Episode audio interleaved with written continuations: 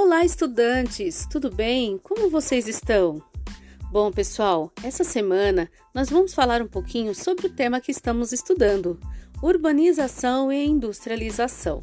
Bom, lembra que lá nas aulas nós falamos como era a vida até mais ou menos meados de 1960, 1970, as pessoas tinham um modo de vida rural.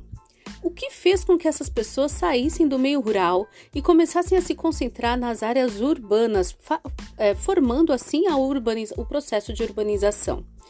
Bom, o que fez com que isso acontecesse foi a mecanização do campo. Pois é, pessoal, as máquinas tomaram conta dos empregos e as pessoas tiveram que migrar. O nome disso é êxodo rural. O nome desse fenômeno é êxodo rural. Então as pessoas migraram para cidades onde já havia indústrias e foram procurar empregos nas cidades.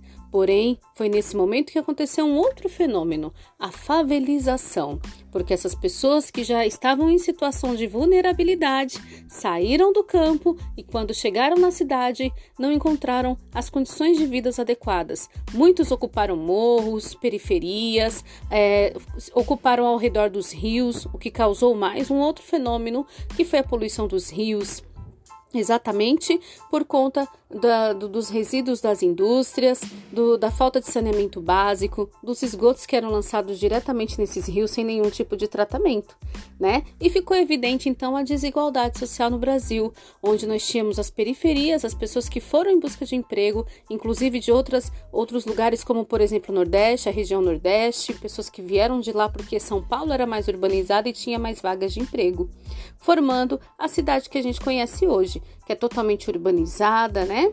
E temos poucas pessoas que ainda vivem em áreas rurais. Tudo bem, pessoal? Esse, resumo foi para lembrar um pouquinho da unidade. É claro que agora vocês estão trabalhando aí com seminários e eu fico na super expectativa para ouvir a apresentação de vocês.